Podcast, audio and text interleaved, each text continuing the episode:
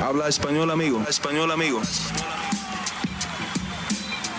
Damas y caballeros, están escuchando Hablemos MMA con Danny Segura.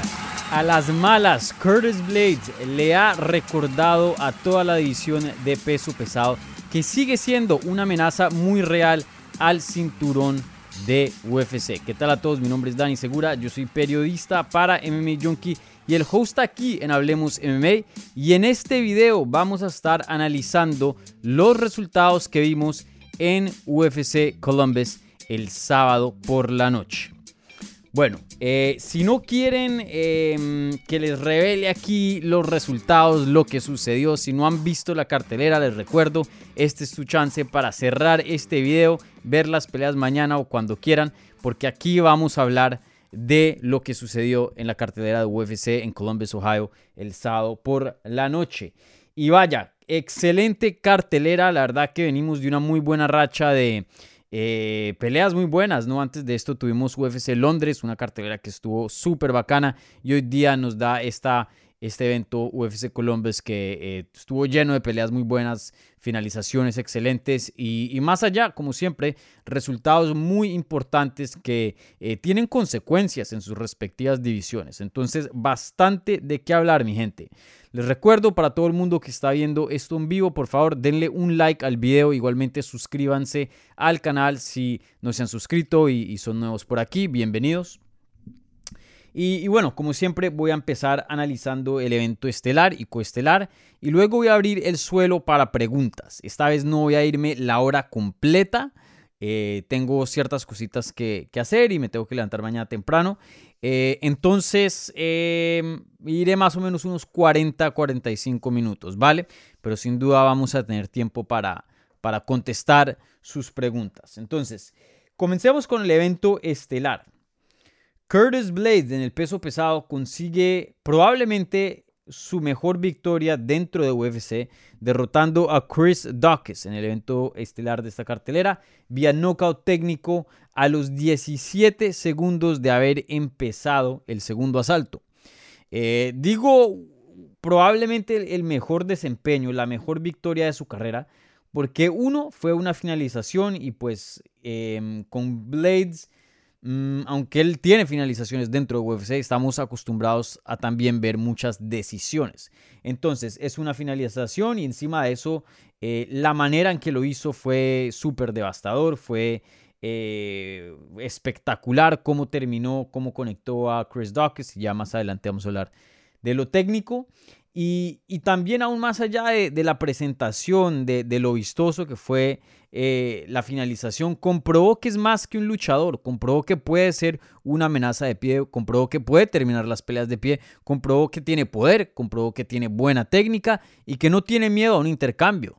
Hasta comprobó que tiene una mejor quijada de pronto de lo que la gran mayoría de personas piensan, porque Chris Dawkins conectó bastante y bien duro eh, en el primer asalto y pues Curtis Blade siguió peleando de pie y, no echó para atrás. Entonces, eh, un excelente desempeño de Curtis Blades. Para mí, el mejor desempeño que pudo haber sacado teniendo en cuenta sus habilidades. La verdad que esto fue 10 eh, de 10. El, mejor escenario para Curtis Blades. Y, bueno, para hablar así de, la pelea en sí, pues fue un combate donde eh, históricamente importante para la carrera de Curtis Blades. No intentó ni un solo takedown en esta pelea. Eso nunca lo había hecho en ningún otro combate. Entonces eso habla de, qué tanta confianza tenía en, en lo que es su striking. Y, bueno, empezó la pelea muy bien. Como dije, eh, Dawkins tuvo sus momentos, conectó también. Eh, Curtis Blades tuvo sus momentos en el primer asalto y un primer asalto eh, relativamente parejo. Luego empieza el segundo asalto. Antes, eh, entre rounds, le había dicho la esquina de, Chris Dawkins eh, a Chris le había dicho, hey, él va a ir por el takedown, así que alístate. Y creo que eso no le ayudó mucho. Y obviamente eso no fue el caso. Sale Curtis Blades, em, le, coge un, counter, ¿no? Lo coge con sorpresa, con una derecha eh, bien puesta, tumba a Chris Dawkins y de ahí pues se le manda encima con el ground and pound a terminarlo y consigue la finalización segundos después de que conecta con eh, esa derecha. Entonces eh, un excelente desempeño de Curtis Blades, como dije, probablemente la mejor victoria que ha tenido en su carrera. Y esto lo pone en dos victorias consecutivas eh, tras su derrota contra Derek Lewis en febrero del 2021. Y, después de la pelea pasan dos cosas interesantes. Uno pide una pelea de título interina, interino contra Zero Gun, el francés. Y luego Daniel Cormier le hace la pregunta del millón, ¿no? Estamos en, en, Ohio, el estado de, mm, del ex campeón de peso pesado, Stipe Miocic. Stipe Miocic está presente. Y le dicen, aquí está Stipe Miocic, mírenlo ahí, dice Daniel Cormier. ¿Le quieres decir algo? Y empieza a hacerle como el call out, empieza pues a decirle, hey, yo quiero pelear contigo, te respeto, esto, etc. Y a la misma vez Stipe ni le está prestando atención. Ah, está tomándose una foto con una niña que le pide eh, una fotico y luego está ya saliendo para irse de, la arena, ¿no? Del estadio. Em, y, ni siquiera está viendo la jaula y creo que medio le hace un saludo a, Curtis Blades y sigue. Entonces, eh, la verdad que no, no un momento muy, muy bueno para Curtis Blades, pero sin duda, en cuanto a eso, pero sin duda la victoria fue excelente. Eh, creo que esto lo pone en una muy buena posición, como habíamos dicho en la previa. Eh, una victoria aquí lo mantiene.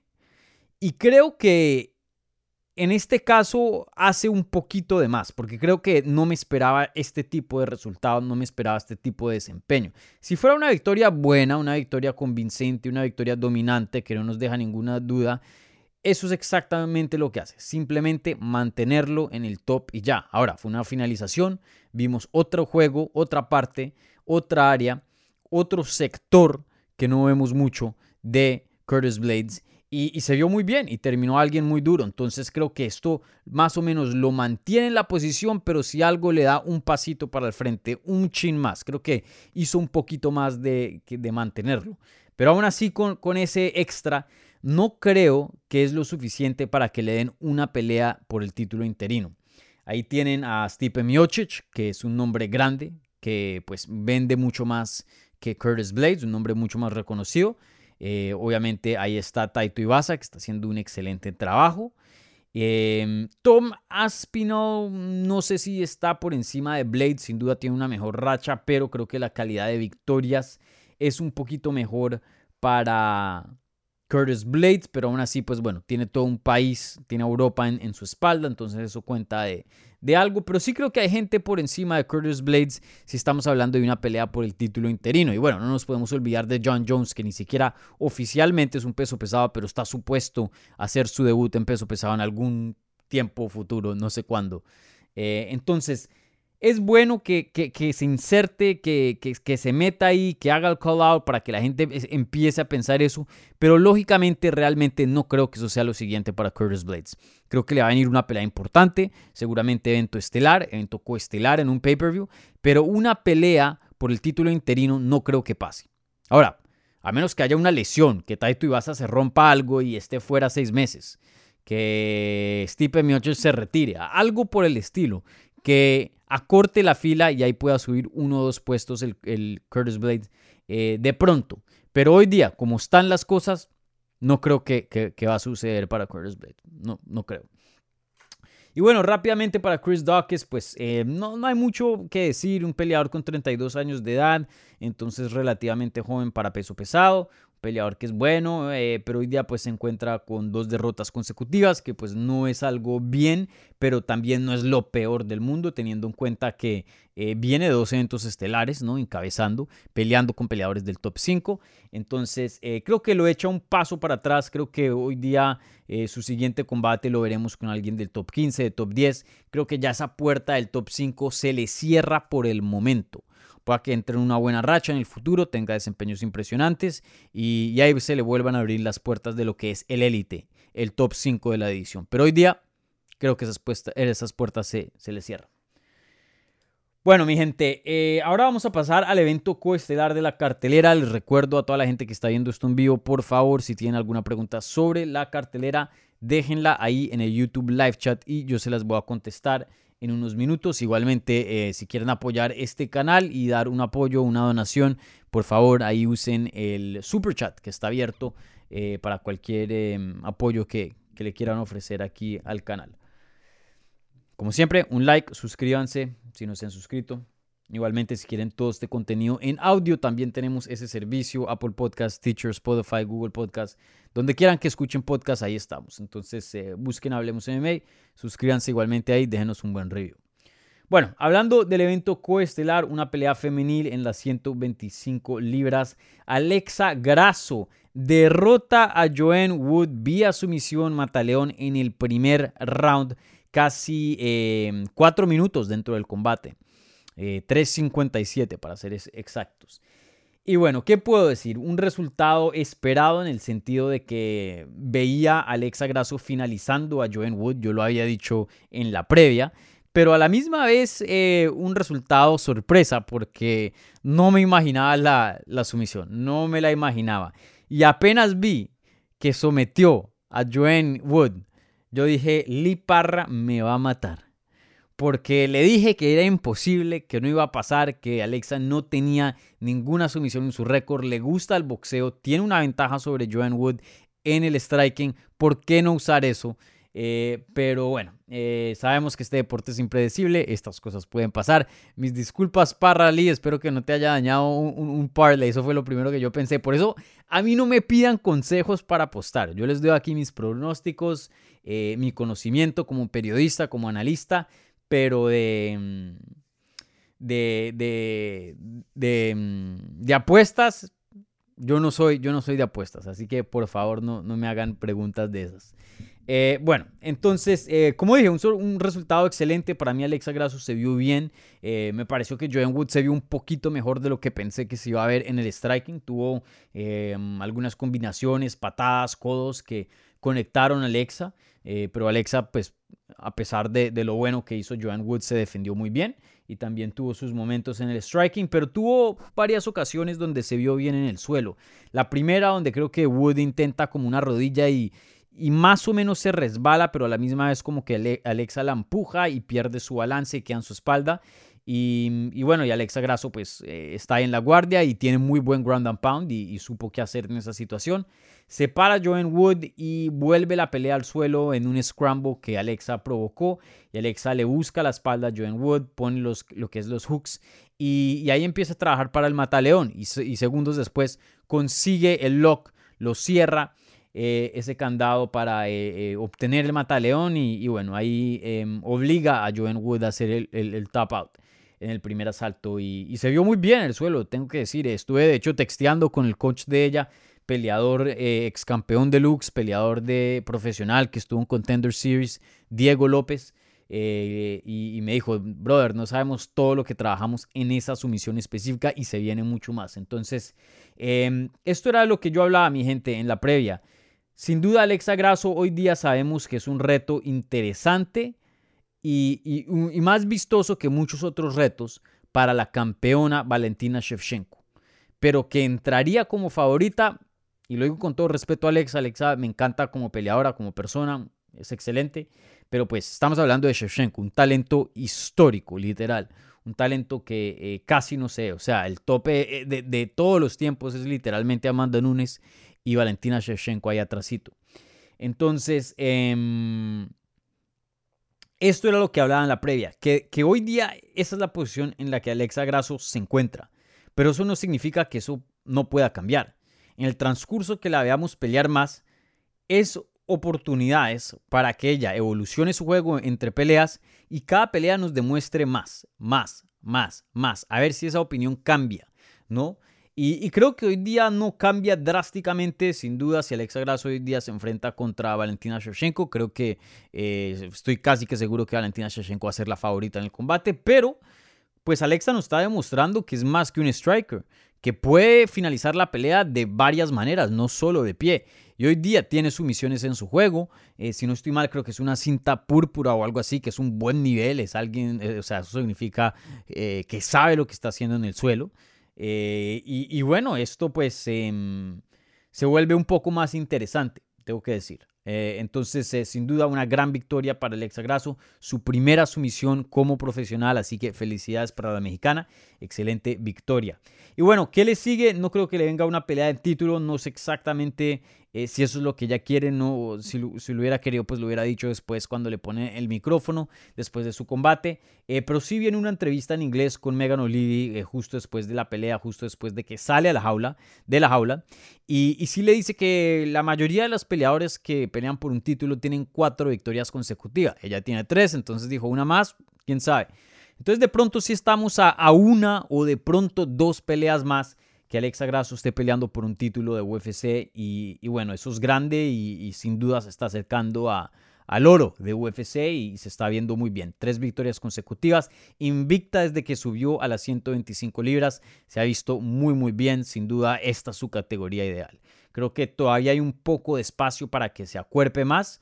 Eh, sin duda no es alguien débil, no es alguien pequeña, no estoy diciendo eso para 125, pero también creo que llega a 125 de lo que yo tengo entendido con, no voy a decir mucha facil- facilidad, no creo que es votado, pero eh, no creo que se esfuerce así, se desgaste mucho para cortar a 125, entonces de pronto sí tiene un poquito más de campo para añadir un poco de, músculo y, de fuerza a, lo que es el, físico, ¿no? Y eso obviamente siempre tiene eh, beneficios a, a, todo, a la técnica, al striking, el grappling especialmente. Entonces, bueno, vamos a ver qué le sigue, pero sin duda se pone en una buena posición. Veamos al ranking bien rápido. Jen Wood está en número 7, Alexa Grasso está en número 9. Para mí, toma el número 7 o, o de pronto hasta se puede meter en el top 5 dependiendo ahí. Eh, Jennifer Maya la vimos perder hoy contra un gran prospecto eh, francés, si no estoy mal, eh, Manon Fiorot. Entonces Jennifer Maya sin duda creo que la van a sacar del top 5, entonces de pronto pueden reemplazarla con eh, Alexa Grasso. Y, bueno, lo siguiente sería ver Alexa, creo, en una pelea em, dentro del top 5. Así sea, mmm, no sé, mm, una Jessica Andrade, que es que sigue queriendo pelear en 125 porque ella tenía ambiciones de, bajar de nuevo a 115. Caitlin Shukagan puede ser interesante. Eh, la misma Jennifer Maya, pues viene una derrota, pero pues está en la número 4. Tayla Santos, eh, hay, varias, lo que hay, lo que hay son, son buenas oponentes. Entonces, eh, vamos a ver qué le sigue aquí a Alexa Grasso. Y rápidamente para Joanne Wood, pues yo les había dicho, eh, no, no veía ese fuego en ella desde hace un tiempo, 35 años de edad, ya una, una carrera muy larga, se ha, se ha casado, eh, se nota que la vida ya le está dando otras cosas, ¿no? Y hoy día no creo, en las condiciones que está, no creo que vaya a montar otra racha para llegar a pelear por un título, a menos que ese no sea su enfoque y hoy día simplemente quiere pelear, pues porque así es como estas personas se ganan la vida, así es como ganan dinero, pues está bien. Pero tres derrotas consecutivas, una victoria, cuatro derrotas en sus últimos cuatro combates, eh, cinco combates, perdón. Eh, de pronto es tiempo que se retire. De pronto es tiempo que se retire porque creo que sus días como una peleadora de, del top 10, eh, sin duda el top 5 probablemente ya ya están en el pasado. Entonces vamos a ver, vamos a ver qué le sigue. Bueno, mi gente, con eso termina el análisis del evento estelar y coestelar de UFC Columbus. Por favor, si tienen alguna pregunta, este es su chance, su oportunidad para hacerla. Pónganla ahí en el YouTube Live Chat y yo voy a estar contestando sus preguntas. Eh, igualmente, si quieren eh, que les conteste su pregunta, sí o sí, ahí está la maravilla del Super Chat, donde pueden dejar una donación para apoyar este gran canal, ¿vale? Entonces, eh, aquí vamos a empezar con sus preguntas. Como siempre, denle un like a este video si están viendo esto en vivo. Igualmente, suscríbanse al canal si no se han suscrito. Síganos en todas las redes sociales, Twitter, Instagram y Facebook, etcétera, etcétera. Ustedes ya saben todo.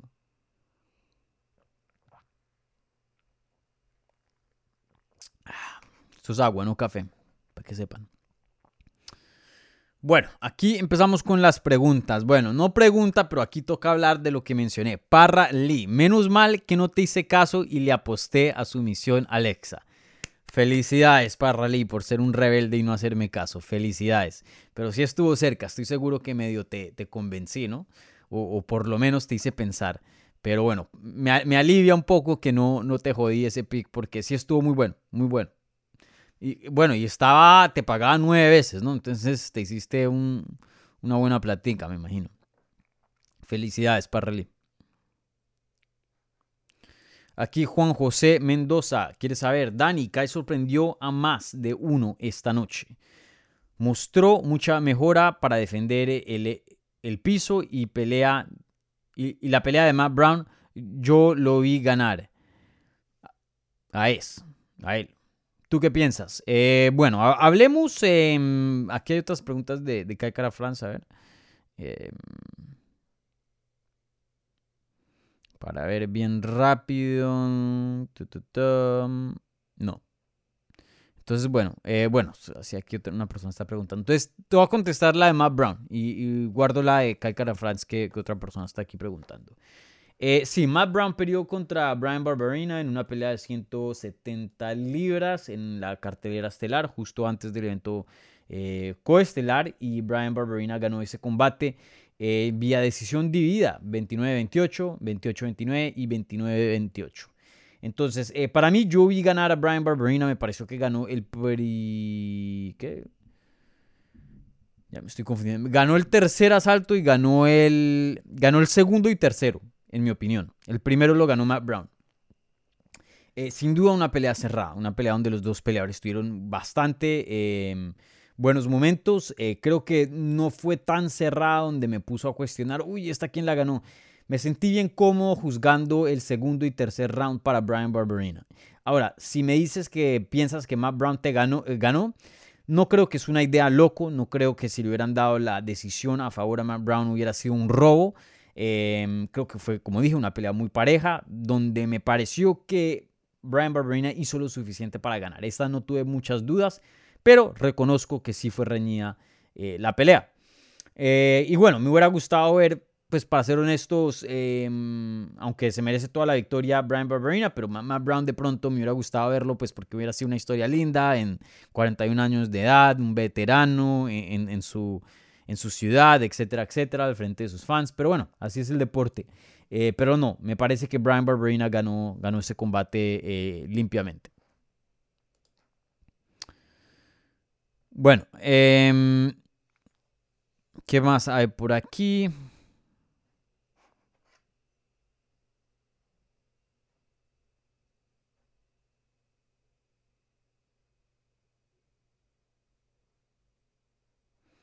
Alexa lo predijo, sin duda lo dijo. Sin duda lo dijo.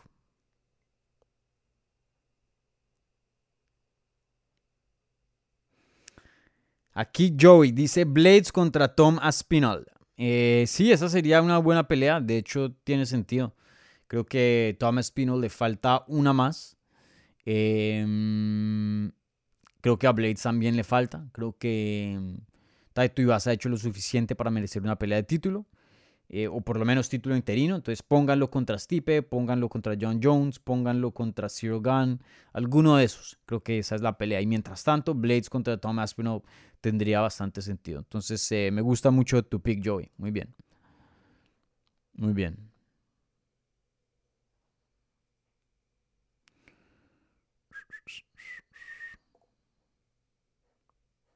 Aquí Martín Olivares Vieira dice, Habla de Kai France contra Askarov. Sí, como vimos, una pelea muy importante. Probablemente, eh, probablemente no. La pelea más importante de esta cartelera fue en las 125 libras del peso de los hombres. Eh, vimos a Kai France derrotar a Askar Askarov vía decisión unánime 29-28, 29-28 y 29-28. Eh, sin duda, Askar Askarov gana el primer round, el segundo lo gana Kai France, igualmente el tercero. Eh, y estuve de acuerdo con esa decisión. Para mí, Kai Kara France tuvo un desempeño excelente y, sin duda fue el ganador correcto en este caso. Ahora, eh, me sorprendió bastante. Creo que eh, Askar Askarov, de lo que había visto anteriormente, me parecía un peleador fenomenal, un problema gigante para las 125 libras un peleador que eh, tenía una lucha, o bueno, tiene una lucha muy, muy buena, un juego de sumisiones muy bueno y un peleador que tiene un físico muy fuerte. Y Kai Kara France pudo em, resolver estos retos em, y, poder sacar una victoria muy, muy buena, defendiendo derribes, defendiendo sumisiones, eh, manteniendo la pelea de pie, haciendo eh, y, rindiendo todo el tiempo que tenía de pie para poder causar daño. Y eso fue lo que hizo la diferencia. Vi que algunas personas juzgaron esta pelea para Askar Askarov, pero no estoy de acuerdo, eh, debido a que estaba presionando más, eso sí es verdad. tuvo más control, diría yo, por lo menos en el segundo asalto, o en, el tercero, perdón. Eh, y, bueno, y creo que eso para muchas personas es importante, pero lo primero que se juzga en una pelea es daño. Sin duda el que hizo más daño en este combate es Kai Kara France, en el segundo y tercer asalto. Por eso la decisión va a favor de él. Entonces, un buen desempeño. Em, no me lo esperaba, entonces eh, felicidades a Kai Kara France, como les he dicho en el pasado. Eh, este deporte es muy difícil de predecir. Los peleadores tienen cambios de niveles y suben a, unos niveles increíbles entre peleas. Entonces uno piensa que un peleador de cierta manera y a la otra pelea ya subió 3, 4 niveles y se ve como el siguiente campeón. O a veces pasa lo opuesto. Vemos a alguien verse espectacular y, pinta para ser el futuro de la categoría y de la nada, eh, como un Cody Garbrandt, ¿no? Sería un buen ejemplo. De la nada se vuelven peleadores completamente distintos. Entonces un, deporte muy difícil de descifrar. Eh, sin duda, Kai France hizo los cambios necesarios para callarme y callar a muchos. Entonces, eh, excelente pelea. Me parece que este es el tipo de pelea que, o sea, que le tienen que dar una pelea de título después de esto. Obviamente tenemos en julio, no, eso es lo que se ha hablado, eso es lo que se ha reportado, lo que se ha dicho, pero todavía nada oficial. Una pelea entre Brandon Moreno y el campeón actual, Davison Figueiredo, una cuarta pelea, la cuarta pelea consecutiva, la primera vez que eso pasa en la historia de UFC. Y, bueno, pues em, le va a tocar acá de Cara France esperar un poco, pero creo que eh, sería sabio no arriesgar su puesto y pelear de nuevo contra alguien top de la división. Y más bien esperar y, entrenar y, buscar mejorar en, en, este tiempo off y esperar al ganador entre em, Brandon Moreno y Davison Figueiredo, porque hoy día creo que se lo merece, creo que ha hecho más que suficiente para que le den una pelea de título, ¿no? Eh, tiene eh, tres victorias consecutivas, se ha, visto muy bien, dos de esas victorias fueron knockouts, donde consiguió eh, bono de, Performance of the Night, y hoy, día consigue una decisión muy dominante, donde se vio muy bien sobre Askar Askarov. Entonces, y fue muy emocionante también. No fue una pelea aburrida. Entonces creo que Kai Kara France ya está listo para una pelea de título. Eh, espero que UFC eh, respete eso y, le dé una pelea de título porque a veces ellos les gusta mantener la división rotando. Entonces pueda que le digan, hey, brother, no vas a esperar y si esperas no te garantizamos nada. Y el que sigue peleando y sigue ganando, pueda que te pase. Entonces ve y pelea.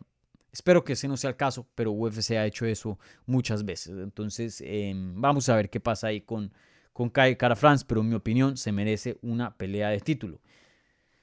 Entonces, eh, sí, muy buena pelea de, de Kai Cara France.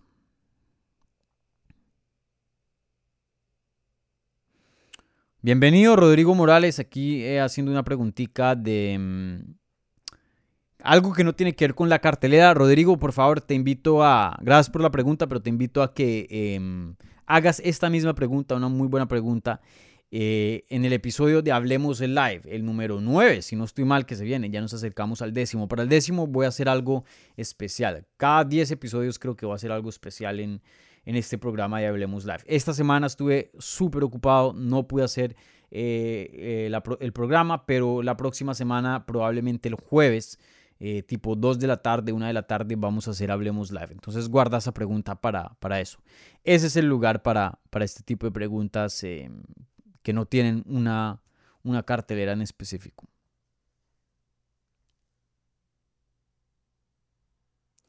Darby Crash aquí pregunta, se nota que Darby Crash aquí llegó tarde. Dice, ¿quién para el cinturón interino eh, si no es Blades? ¿Y qué oponente sigue para Blades? Como dije, aquí Joey eh, puso en los comentarios una excelente sugerencia. Creo que una pelea entre Blades y Tom Aspinall sería excelente y tiene mucho sentido para los dos. Creo que los dos les falta comprobarse un poquito más para que le llegue una oportunidad del título. Eh, entonces creo que eso es lo que le sigue para Blades. Y como había dicho, eh, en cuanto a lo interino, es difícil de predecir porque todavía hay cosas muy inciertas. No se sabe si el campeón va, a regresar, si va a seguir con la promoción, no se sabe el futuro de John Jones, no se sabe el futuro de Stipe Miocic. Entonces, em, puede haber muchas combinaciones para una posible pelea interina en el peso pesado. Entonces, sin duda, los nombres que están disponibles para eso son John Jones, Stipe Miocic, eh, y Taito Iwasa. ¿Falta alguien? Esos tres. Esos tres. Zero Gun acaba de pelear por un título. Así que sorry, brother. Pelea una vez más.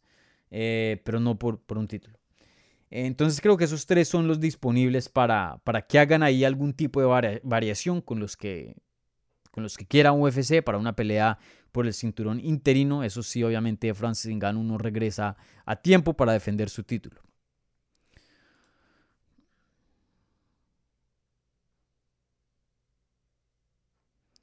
Aníbal Quiniro se sabe. Ah, no, bueno, esta sí la contesto rápido. Se sabe cuándo pelea eh, Corey Sanhagen. Eh, quiere regresar en julio. Se hizo una cirugía en el pie y se está recuperando. Quiere pelear contra Dominic Cruz o José Aldo. Se lo mencionó a, mi colega eh, Farah Hanun en MMA Junkie. Esa entrevista mm, creo que acabo de salir, si no estoy mal.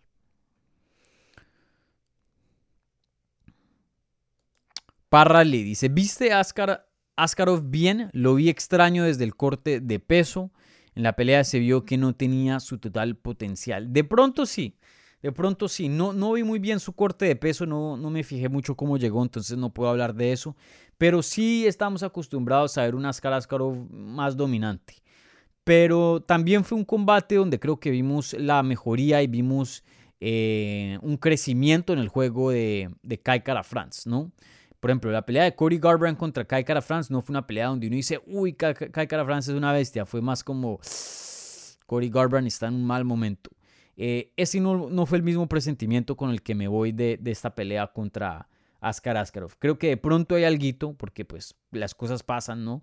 Eh, es difícil llegar a todas las peleas 100%, por eso es, es tan eh, impresionante, ¿no? tan, tan importante, tan tan grande de admirar cuando vemos estos peleadores como Habib y otros que van en unas rachas pero larguísimas, porque uno sabe que no todas las veces llegó al 100%, pero aún así pudo sacar un resultado positivo. Entonces, eh, bueno, em, de pronto si hay algo ahí que Askar Askarov no llegó al 100%, pero creo que lo que hizo aquí la diferencia fue más el juego de Kai France que, que algo que le haya faltado a Askar Askarov. Para ser honesto contigo, Parralín. Pero buena pregunta, buena pregunta.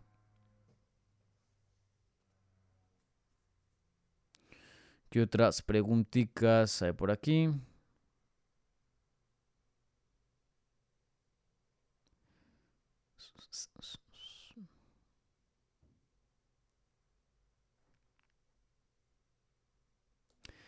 Buena observación de Milton Slayerwolf. Estoy viendo que los peleadores de City Kickboxing están mejorando cada vez más su defensa de sumisiones. Adesanya, Volka, Kai Kara France. Sí, eh, un equipo que pues se destaca por el striking, pero sin duda está haciendo un trabajo fenomenal en lo que es defender sumisiones y más allá yo creo que lo más importante, defender derribos. Eh, Adesanya es uno de los mejores que hace eso, eh, defender de derribos. Y, y Kai Kara France hoy día mostró un, gran, un gran avance en esa área de su juego.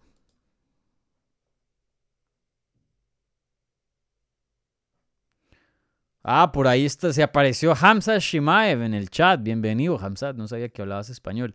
Dani, manda un saludo a tus fans de Suecia, bro. Saludos a toda la gente que está sintonizándose de Europa.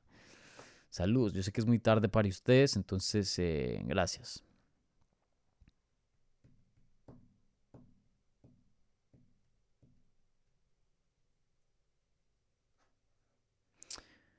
Mm, Rodrigo Morales aquí dice, Figi dijo en Twitter que quiere a Kai, pero Moreno pide a Kai por un interino. ¿Cuál es más posible? Eh, lo más posible es que eh, Figueredo termine peleando contra Brandon Moreno. Creo que eh, no va a ser muy viable, creo que Kai Cara France pelee contra Figueredo para su siguiente defensa de título, obviamente para el brasilero.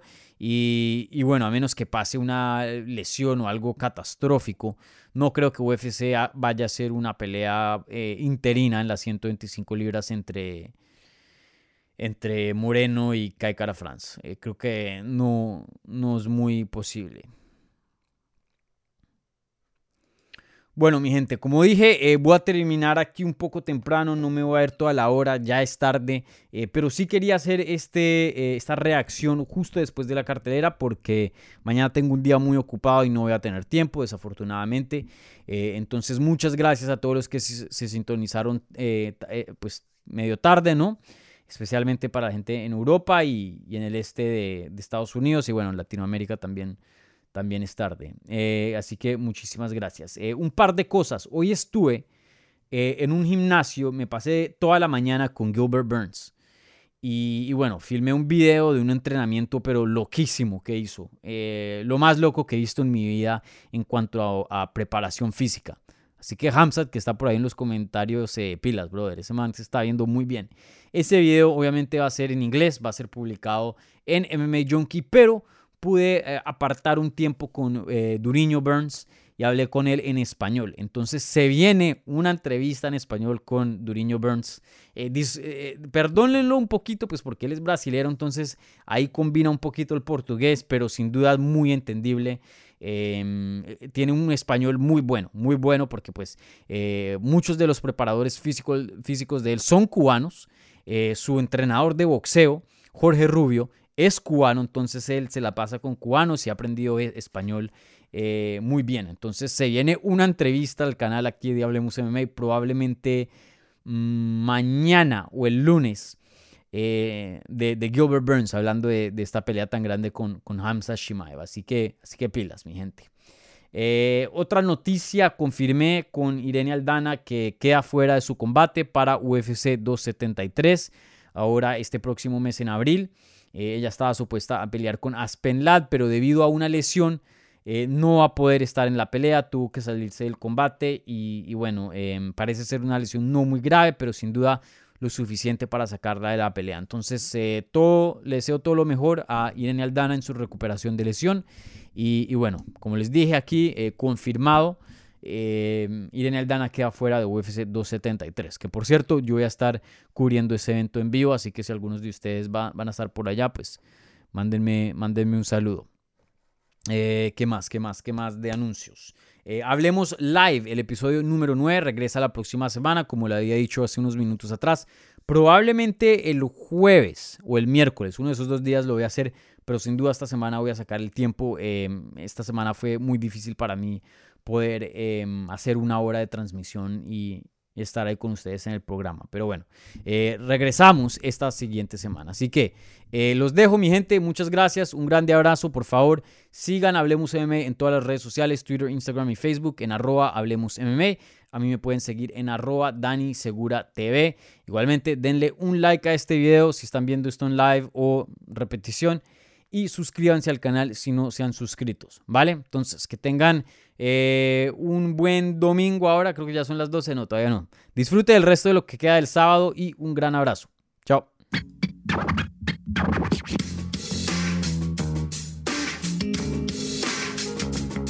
Gracias por escuchar Hablemos MMA. Si les gustó el show, los invitamos a que se suscriban en su plataforma favorita de podcast para recibir episodios semanales. También déjanos tu review o cualquier comentario. Pueden seguir Hablemos MMA en Twitter, Instagram y Facebook en arroba Hablemos. Y me pueden seguir a mí en arroba Dani Segura TV. Hablamos la próxima semana.